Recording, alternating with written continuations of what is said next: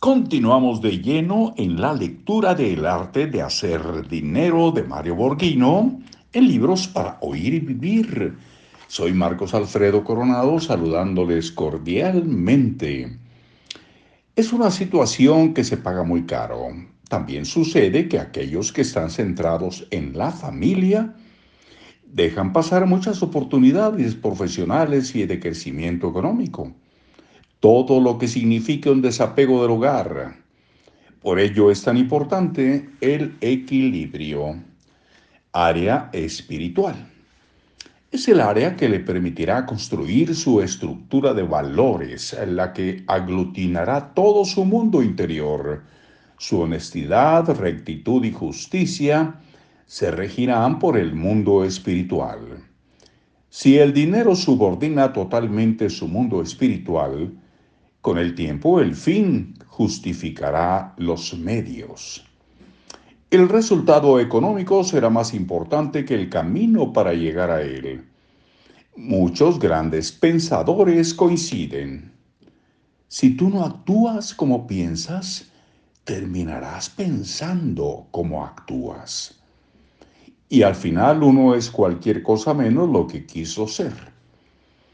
Los actos de usted deben ser gobernados, deben estar gobernados por pensamientos con valores profundos, para que el dinero no lo haga presa de la avaricia.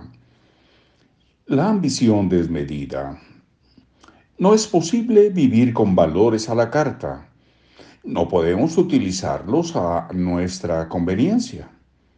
Si su vida está centrada totalmente en el mundo espiritual, las áreas material, económica, social y mental estarán en segundo plano y solo aceptará personas e ideas que se relacionen con sus preceptos y negará todo lo demás, lo que seguramente no lo llevará a la plenitud como persona ni a su crecimiento financiero.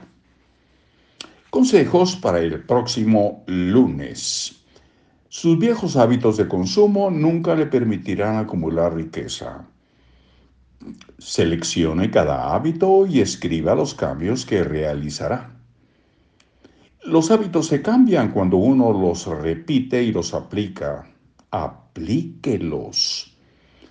Primero seleccione los más lo más importante para usted. Lleve consigo escrito por 30 días el hábito que desea cambiar y póngalo en lugares visibles para usted diariamente. No olvide que para que su realidad económica cambie, primero debe cambiar usted, no su sueldo. Reúna a su familia para comunicar el cambio de hábito al que se comprometió. Tenga la disciplina de escribir las acciones para cada hábito y trabaje en ellas.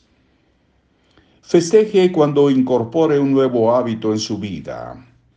Comparta sus cambios con un asesor financiero, con su abogado, con su mejor amigo y haga un plan.